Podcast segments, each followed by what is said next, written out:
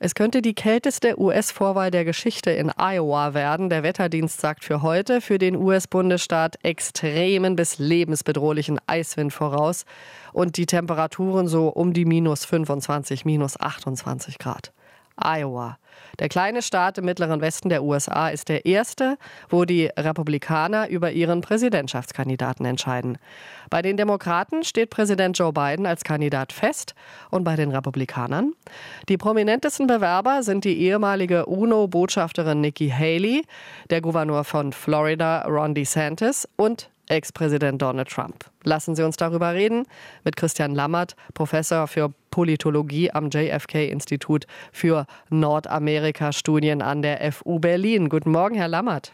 Guten Morgen, ich grüße Sie.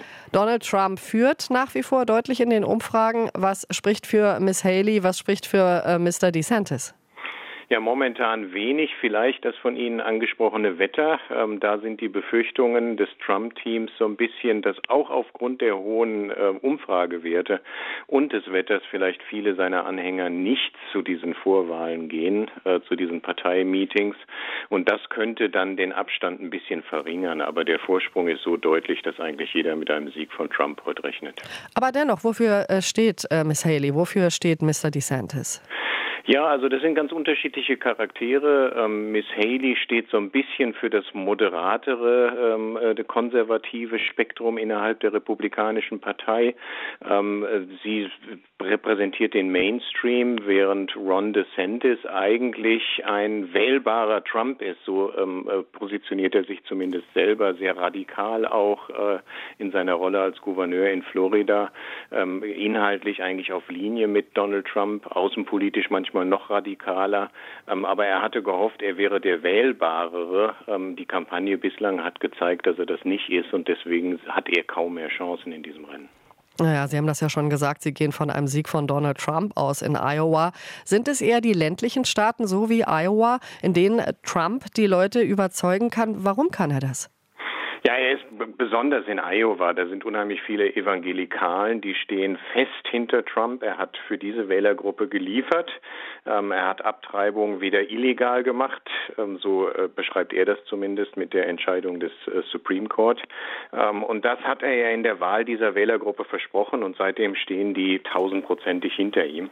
Und generell die ländlichen Regionen sind konservativer in den USA. Sie sind auch weißer. Ähm, da ist die Diversität der Gesellschaft noch nicht nicht so ausgeprägt. Und deswegen ist ganz klar, dass er hier einen großen Vorteil hat. Und das wird sich dann ändern, wenn man in die nächsten Vorwahlen geht, wo dann die Bevölkerung doch ein bisschen urbaner und diverser ist. Und da kann er dann schon ein bisschen Probleme bekommen. Und sagen Sie, die Gerichtsprozesse, die Entscheidungen, dass er in einigen Staaten gar nicht antreten darf, das verunsichert die Trump-Anhänger nicht? Seine Kernanhängerschaft überhaupt nicht, ganz im Gegenteil, das mobilisiert die. Wir sehen das in verschiedenen Umfragen, die sind wirklich voll dabei, viel stärker als bei anderen Kandidaten und auch viel stärker vor allem als bei Joe Biden. Ähm, sie unterstützen ihren Kandidaten, aber die Unterstützung für Trump bricht ein bisschen weg in der Mitte bei den moderaten Konservativen. Das sind dann die Leute, die so in den Vorstädten wohnen, die Mittelschicht, vor allem Frauen, ähm, die doch ein bisschen abgeschreckt sind und auch in Umfragen Umfragen deutlich ähm, sagen, sollte es zu einer Verurteilung kommen, dann kann ich für so einen Kandidaten nicht mehr stimmen. Also das könnte dann für Trump schon noch zum Problem werden. Äh, kurzer Einschub, wo, wo stehen wir denn eigentlich, Herr Lammert, bei den juristischen Auseinandersetzungen?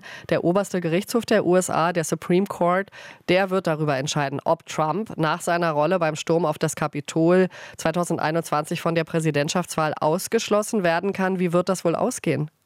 Ja, das ist die große Unbekannte. Wenn man sich ähm, die Entscheidung des Supreme Court in Colorado äh, anschaut, dort ist Trump ja von den Wahlzetteln äh, noch nicht genommen worden, aber der Supreme Court hat gesagt, äh, man kann ihn äh, davon nehmen. Deswegen ist es jetzt äh, beim Supreme Court in Washington gelandet, auf der Bundesebene.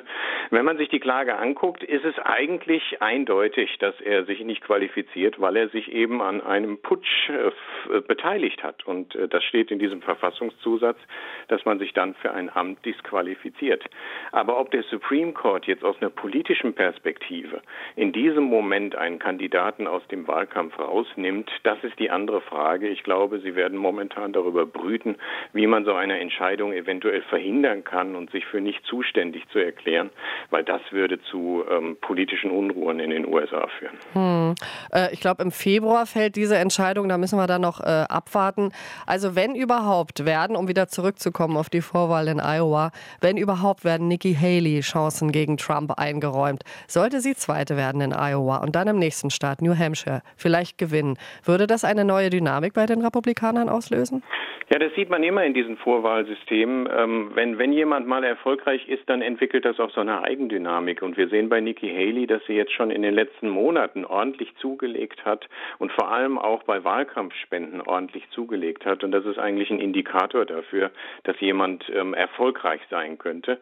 Und sollte sie wirklich hier den Rückstand einigermaßen moderat halten und auf einem guten zweiten Platz landen und New Hampshire gewinnen, dann wird sich die Debatte völlig verändern, weil Donald Donald Trump ja eigentlich seit 2016 keine Wahlen mehr gewonnen hat. Und wenn er jetzt schon bei den Vorwahlen anfängt zu verlieren, dann wird die Republikanische Partei sich fragen und auch einige Wähler, können wir mit Trump überhaupt im November gewinnen?